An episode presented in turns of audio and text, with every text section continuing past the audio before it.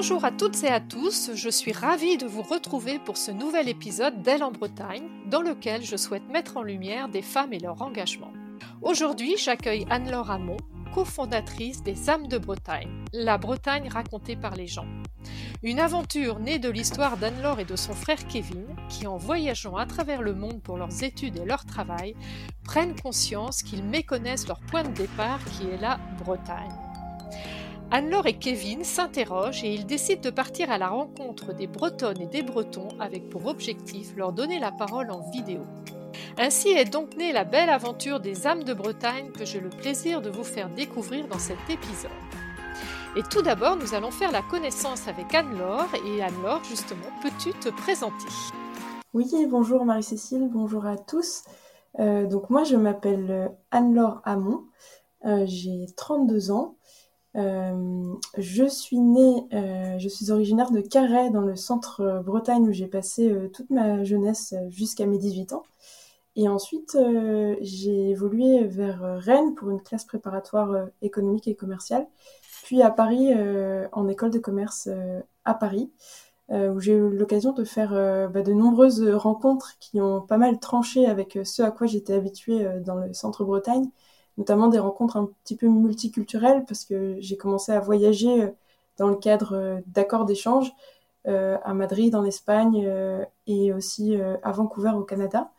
Euh, c'est là du coup que j'ai découvert euh, de nouvelles cultures et aussi que je me suis faite de, nouveaux amis euh, qui, voulant en savoir plus sur moi, sur mes origines, me posaient forcément des questions sur la Bretagne. Et donc je pense que c'est à ce moment-là qu'il y a une première petite graine qui a été plantée par rapport au projet âme de Bretagne, parce que je me suis rendu compte que je savais très rarement répondre aux questions de mes nouveaux amis, curieux d'en savoir plus sur la Bretagne. Euh, parce que je ne, parle pas breton, euh, j'ai pas fait de cercle euh, ni autre. Donc je, je, me suis posé la question à ce moment-là est-ce que est-ce que c'est normal de ne rien connaître ou de connaître peu de choses de l'endroit d'où on vient? Donc à ce moment-là, cette première petite graine et ensuite diplômée d'école de commerce, j'ai fait du conseil en entreprise du coup pendant cinq ans à Paris. Et, et à cette occasion, j'ai appris à, monter des projets, à gérer des projets.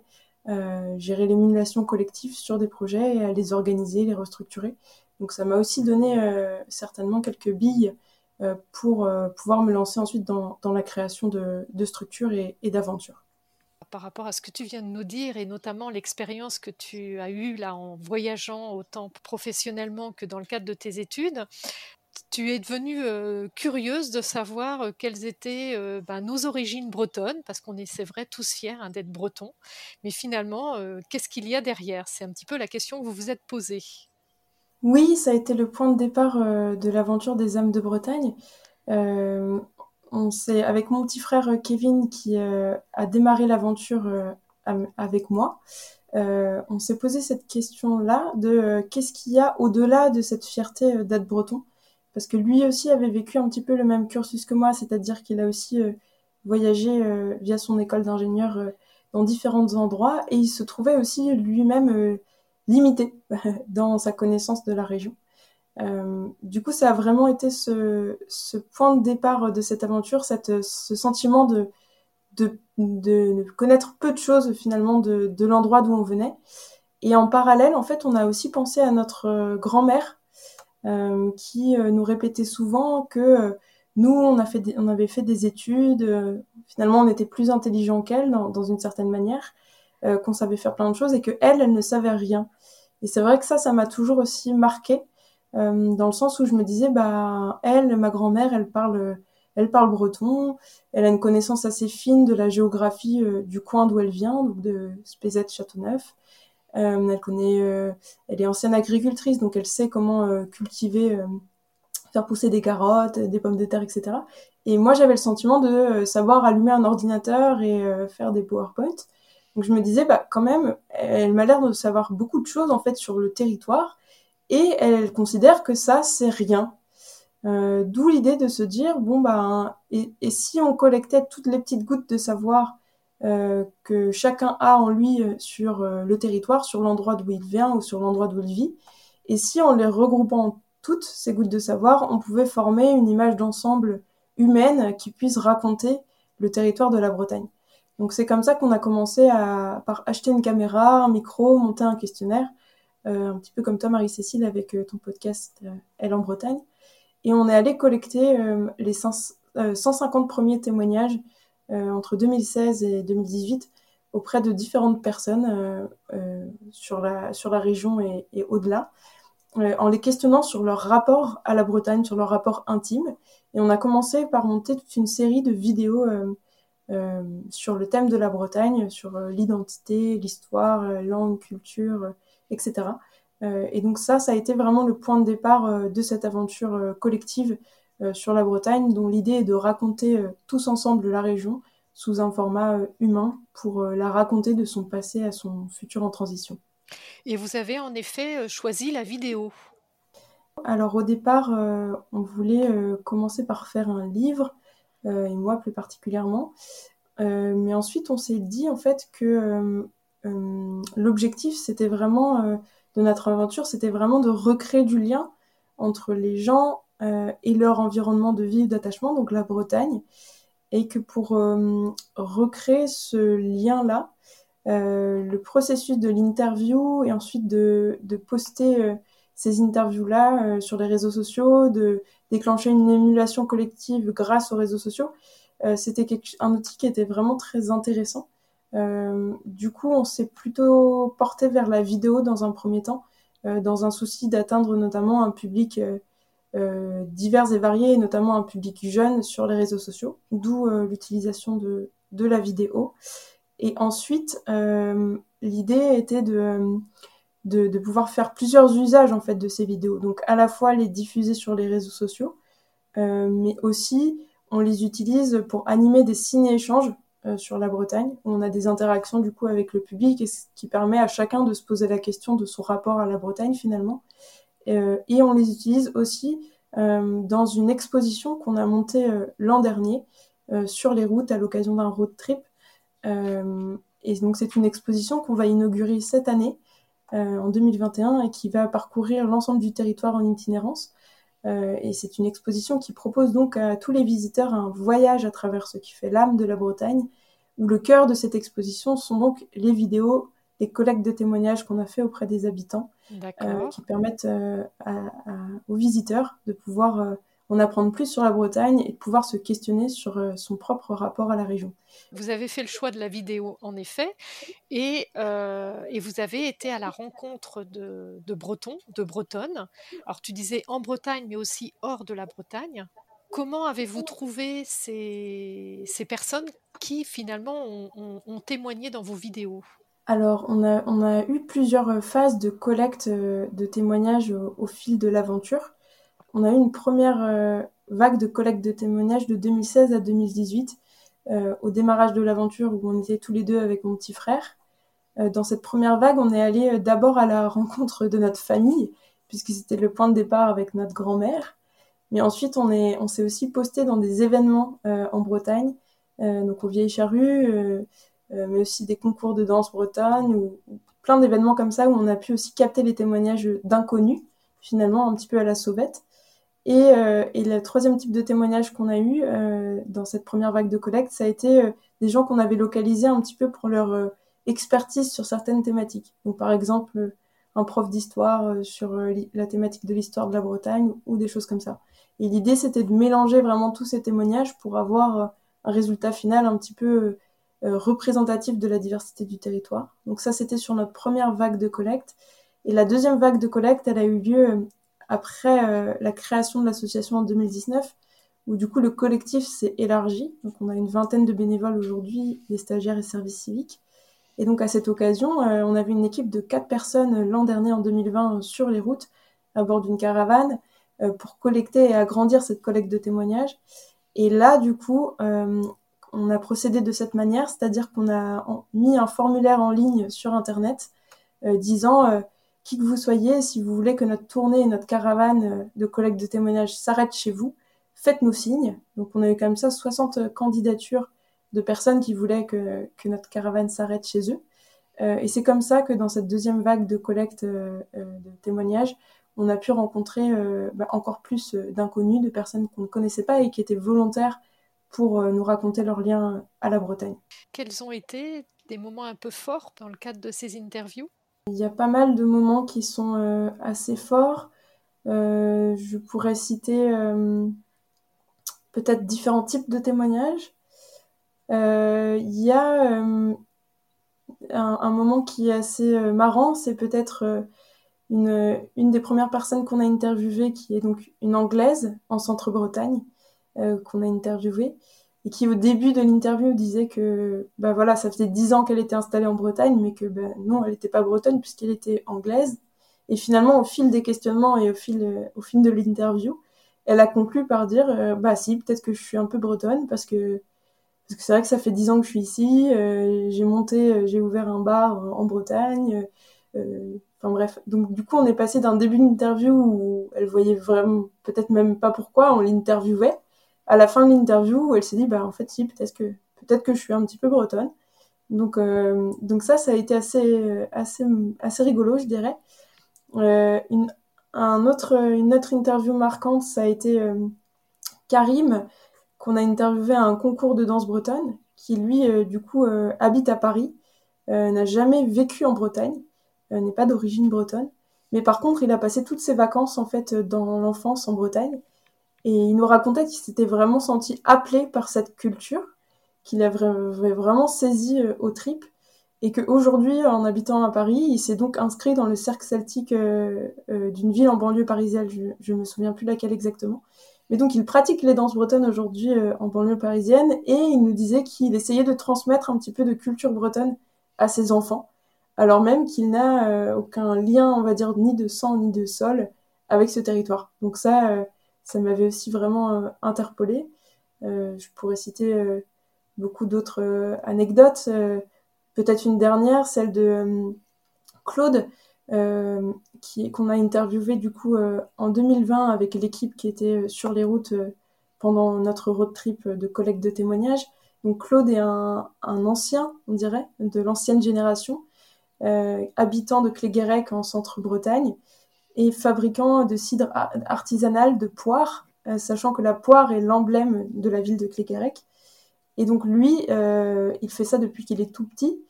Et il désespère un petit peu parce qu'il n'y a pas de jeunes qui veulent euh, être repreneurs euh, de cette euh, fabrication traditionnelle de cidre de poire.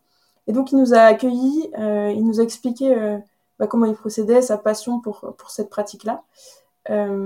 Et, et, donc du coup, bah, il été vraiment très touché. à la fin de notre passage dans cette ville, on a organisé un banquet sur la place centrale de Cléguérec, regroupant tous les interviewés qu'on avait avait, euh, avec qui on avait échangé pendant notre halte. Et donc Claude est venu et a apporté euh, une douzaine de bouteilles de son cidre de poire. Et le maire de la ville nous a dit, bah dis donc, euh, je sais pas quel effet vous avez fait à Claude ou ce que vous, lui avez fait, mais d'habitude il sort jamais de, sa tanière, de chez lui, et, là il, est venu pour le banquet, et ça veut dire qu'il a été probablement très ému de pouvoir parler de sa vie et de sa pratique lors de votre interview. Donc ça, ça nous a aussi beaucoup ému. Et on remarque ça avec beaucoup d'anciens, c'est-à-dire qu'ils n'ont pas très souvent euh, l'opportunité de transmettre leur savoir, euh, surtout à des jeunes. Euh, et, souvent, ils sont très heureux de le faire et très émus de le faire. Non seulement vous, vous collectez ces témoignages, mais par rapport à ce que tu me disais là tout de suite sur Cléguérec, justement, vous, vous créez du lien finalement aussi. Un des objectifs du projet âme de Bretagne, c'est donc euh, de recréer euh, du lien entre les personnes et euh, leur territoire. Mais donc la création de liens est vraiment au cœur de ce projet qui se veut collectif, où chacun apporte sa petite pierre à l'édifice, entre guillemets. donc du coup, c'est vrai que dans tout ce qu'on essaye de faire, au-delà juste de collecter des témoignages, c'est qu'on essaye vraiment de recréer du lien en local au moment où on passe. Est-ce que tu peux nous parler de cette deuxième étape avec l'idée en fait de partir en road trip? Combien de temps ça a duré et comment vous avez euh, élaboré ce, road trip? Alors euh, en 2019, on a décidé en fait d'aller euh, plus loin que quelques vidéos postées sur internet si on voulait recréer un vrai lien authentique entre les habitants et leur territoire. D'où l'idée euh, de co-construire avec les acteurs locaux une exposition qui, raconte la région sur la base de ces vidéos. Du coup, on a commencé par euh, réalisé une campagne de financement participatif sur Kengo, où on a réuni les 10 000 premiers euros pour financer ce projet-là. Ensuite, on a créé l'association et on a réuni les premiers bénévoles qui avaient déjà contribué à ce projet. des anciens interviewés, des financeurs, des personnes qui nous avaient aidés à monter des événements. Euh, on a accueilli les premiers stagiaires et on a commencé à, créer de manière participative le, tracé de cette tournée-là. Euh, donc ce, fameux appel à candidature pour que la tournée euh, s'arrête chez eux. Et ensuite, bah, on est arrivé à la partie plus terrain, le road trip en lui-même, où du coup on était une équipe de quatre personnes, donc moi et, donc des jeunes en, service civique notamment pour l'association, donc Amélie, Bruno et Johan. Euh, où on est parti du coup durant euh, six mois sur les routes, euh, de juillet 2020 à décembre 2020, où l'idée c'était qu'à chacune de nos étapes, on collecte de nouvelles vidéos pour notre exposition, et en même temps, et en, même temps, au-delà de la collecte de ces vidéos, on puisse construire les espaces de projection pour cette exposition. Donc on a aussi travaillé avec des, des recycleries et des artistes locaux euh, pour monter au fil de la route cette fameuse exposition. Donc à chaque étape de notre voyage, donc il y en a eu sept comme ça, on voyait euh, l'exposition grandir, les témoignages se compléter, etc. Et on a, on a fini donc par, euh, par faire un test de notre exposition dans, la, dans la salle qui verra cette inauguration-là. malheureusement, on a dû reporter l'inauguration qui était prévue à la fin de notre road trip en 2020, en 2021, pardon, puisque les salles étaient fermées du fait du coronavirus. Donc voilà à peu près comment s'est passé euh, ce road trip euh, de l'an dernier, où on a quadrillé la région et au-delà, comme tu disais tout à l'heure, à savoir que euh, on est aussi allé à Paris. Pour revenir justement sur Paris, on dit, on dit parfois que Paris, c'est aussi la capitale de la Bretagne. il y a vraiment beaucoup, beaucoup de, de personnes d'origine bretonne qui sont installées à Paris.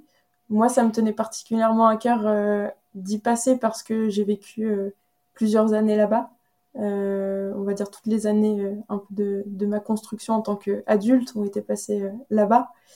Et ça me tenait à cœur parce qu'en fait, la culture bretonne est assez foisonnante à Paris. C'est-à-dire que il y a beaucoup d'associations, il y a aussi des bars ou autres qui sont estampillés Bretagne entre guillemets et qui font vivre cette culture de manière assez contemporaine, cosmopolite, jeune, etc.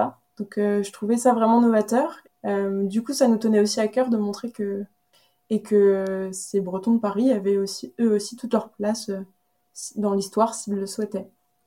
Tout à fait. Et puis c'est un peu comme vous, hein, toi et, ton frère euh, Kevin. Il a suffi que vous partiez pour finalement mieux découvrir notre culture bretonne et mieux y revenir. Oui, c'est vrai, ça c'est quelque chose qu'on a remarqué aussi dans les interviews. C'est-à-dire que quand on interrogeait des personnes en dehors de la Bretagne, donc, par exemple à Paris, mais Kevin a aussi fait des collectes de témoignages euh, au Canada, à Montréal et aux États-Unis, à New York. On se rend compte qu'en fait, quand on interroge ce type de personnes, souvent ils ont une réflexion euh, très approfondie sur euh, qu'est-ce que ça veut dire pour eux être breton.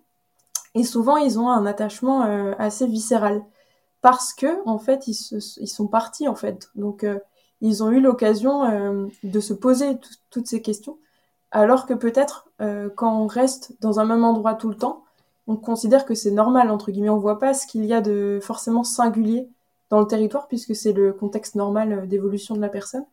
Euh, donc du coup, tout ça pour dire que oui, c'est vrai que les gens qui ont eu des parcours un petit peu plus variés en termes de territoire de vie et qui habitent aujourd'hui en dehors de Bretagne peuvent avoir une, réflexion très approfondis euh, sur, euh, sur ce sujet de, de l'identité et du territoire et peuvent avoir un attachement d'autant plus viscéral qu'ils qu'ils ont compris un petit peu dans leur chair euh, quelles étaient les particularités du territoire par rapport à, la nouvelle culture dans laquelle ils évoluent aujourd'hui. Oui, très bien. Et par rapport au soutien ou au financement, tout à l'heure, tu me disais que vous avez fait une, opération de crowdfunding en collectant à peu près, là, tu disais 10 000 euros. Mais malgré tout, comment euh, vous faites fonctionner euh, votre modèle économique, on va dire s'il y en a un, hein, ou, comment vous financez en fait un petit peu vos opérations? Alors notre modèle économique, euh, il est encore en émergence, il est encore fragile. donc l'association en tant que telle, même si l'aventure date de 2016, l'association est assez jeune puisqu'elle date de 2019, donc elle a deux ans aujourd'hui. pour autant, on commence à se faire connaître et à avoir différentes sources de financement. Donc c'est assez classique dans ce qu'on appelle aujourd'hui l'économie sociale et solidaire, c'est-à-dire qu'on va avoir trois types de sources de financement. La première, c'est euh, les financements de type subvention euh, publique. Euh, donc ça, ça va être, on a des partenaires comme l'État, la région, le département du Finistère, mais aussi les villes qui nous accueillent pour les collectes de témoignages ou pour l'exposition. Donc je pense par exemple à la ville de Carhaix, et à la ville de Vannes, qui sont euh, des partenaires du projet. Donc on va avoir voilà, les financements publics, on va avoir aussi des financements euh, privés, euh, notamment parce qu'on est reconnu association d'intérêt général, donc ce qui ouvre le, le droit à la défiscalisation des dons. donc aujourd'hui, à date, on a des partenaires, par exemple la Fondation Banque Populaire de l'Ouest, mais aussi les caisses Crédit Mutuel et Crédit Agricole de Carhaix. Et on espère que euh, les financements privés vont pouvoir euh, augmenter cette année, puisqu'on on vient d'être reconnu d'intérêt général. Donc c'est un, axe de développement qu'on se fixe, sachant qu'on aime beaucoup euh, proposer à nos partenaires, notamment d'entreprises, des animations chez eux avec leurs salariés ou autres, pour vraiment les inclure eux aussi dans l'aventure des âmes de Bretagne. Et la troisième source de financement, on va dire que c'est nos financements que nous, on arrive à dégager en tant qu'association en propre. Donc soit les dons de type crowdfunding que tu citais tout à l'heure, mais soit aussi les ventes que l'on arrive à faire. Donc ça peut être des ventes de droits de diffusion par exemple de nos vidéos. Ça peut être des ventes euh, d'animation, une prestation d'animation, de ciné-échange ou autre. Ou ça peut être des ventes de type euh, location de notre exposition pour un événement euh, ou autre. Voilà ces trois types de sources de financement. Pour donner un ordre d'idée, on est passé d'un compte de résultats produits-charges sur une première année de fonctionnement qui était à 4000 euros euh, euh, environ. Donc c'était vraiment assez faible pour un démarrage, ce qui est normal. Euh, et en seulement deux ans, on est passé donc de 4000 euros à 20-25 000 euros de compte de résultats. voilà, on espère que cette année, on pourra passer plutôt de l'ordre de 45 000 à 50 000 euros, notamment pour, pour pouvoir financer un, poste, un poste d'emploi, ce qui n'est pas le cas aujourd'hui. Euh, l'association euh, euh, enfin, fait, fonctionne surtout bah, grâce au travail bénévole la situation que nous vivons en ce moment, où finalement, avec ce confinement, on, est, on a voire même l'obligation de, rester euh, euh, là où on habite. Et, c'est vrai que ça peut, ça peut amener finalement les gens à, se réinterroger et puis à, vouloir euh, mieux découvrir ben, les lieux où l'on vit ou voir d'autres lieux, mais plutôt à proximité. Oui, c'est ça. Je pense que finalement, on a été paradoxalement peut-être un peu aidé par la Covid sur, euh, sur le projet. Donc ça nous a mis pas mal de bâtons dans les roues forcément sur euh, les déplacements, les salles, les financements, mais sur les prises de conscience des gens, sur euh, l'intérêt du local, un peu une transition peut-être de modèle, de passage d'un modèle global à un modèle plus local. Sur toutes ces prises de conscience-là, on est peut-être aidé un petit peu dans le sens où notre projet fait encore davantage sens et résonance par rapport à la situation actuelle. Et puis, comme tu le dis, ben, potentiellement, euh, euh, redécouvrir sa ville avec qui on habite, la réinventer, etc. C'est peut-être une piste euh, qui fait d'autant plus sens aujourd'hui que les déplacements sont limités, que les personnes ont réappris à s'émerveiller de leur environnement au niveau local du fait des restrictions de déplacement. Donc en effet, je pense que c'est en tout cas à l'heure actuelle quelque chose qui résonne pas mal alors Anne-Laure, euh, ce podcast s'appelle Elle en Bretagne. quels seraient les messages que tu souhaiterais faire passer euh? Croire en soi, euh, en ses rêves et, de se lancer, d'aller faire quelque chose qui nous fait vibrer. Et je dirais au-delà de, au-delà de ça, peut-être aussi y aller par petits pas. Au niveau de l'aventure des âmes de Bretagne, je sais que moi j'ai commencé à la faire en même temps que j'avais mon emploi dans un cabinet de conseil donc à pouvoir collecter les témoignages et réaliser les vidéos un petit peu comme toi, ce que tu fais finalement Marie-Cécile avec ce podcast. Euh, donc j'ai envie de dire peut-être croire en soi, en ses rêves et faire un petit quelque chose qui nous fait vibrer dans notre quotidien et ensuite voir où ça nous mène. Par rapport à la Bretagne, c'est vrai qu'on en a beaucoup parlé. Euh, est-ce que malgré tout, il y aurait un lieu, un événement, un personnage, une recette qui serait assez emblématique que tu souhaiterais partager? Un lieu, je dirais, bah, pour moi forcément, c'est euh, le centre Bretagne et la région de Carhaix, euh, puisque je suis native de cet endroit-là. ce que j'aime beaucoup en fait dans cet endroit, c'est le fait que les gens soient assez authentique et, qu'ils y aillent, quoi. Je sais que ce que j'aime bien un peu dire, c'est que moi, je viens d'une ville où euh, où il y a un festival qui a émergé. Au démarrage, c'était une bande de potes qui faisait des courses de chameaux et des lancers de bottes, et maintenant, c'est le premier festival de France. Moi, je trouve ça fou. Euh, j'aime bien aussi dire que c'est la ville euh, où, quand la maternité était menacée à Carré, euh, il y a eu toute une, levée un peu de bouclier populaire et les gens sont allés manifester à Quimper, mais ils n'ont pas fait de n'importe quelle manière. Ils sont allés avec, euh, avec la, catapulte euh, qui servait en fait lors des défilés de la ville, puisque la ville de Carhaix est ancienne ville romaine. Et aussi un canon, parce qu'il y avait aussi beaucoup de défilés à Carhaix liés à une célébration d'un personnage connu. Et du coup, je trouve ça hyper atypique de se dire que voilà, tu, vas manifester avec ton canon et ta catapulte. Je pense que les habitants de Quimper se, souviennent encore de cet épisode. Euh, donc moi, c'est ce que j'aime beaucoup euh, dans ce lieu, c'est euh, cette capacité à se battre pour les choses que l'on estime importantes. Comme tu l'as dit hein, dans une des vidéos que j'ai pu visionner, l'objectif des âmes de Bretagne, ben, c'est de transmettre hier, questionner aujourd'hui, transformer demain.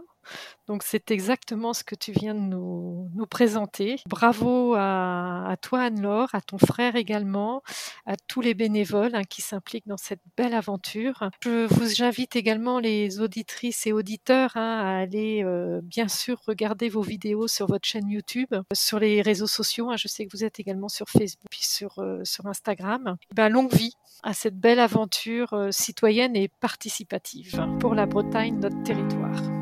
Merci beaucoup.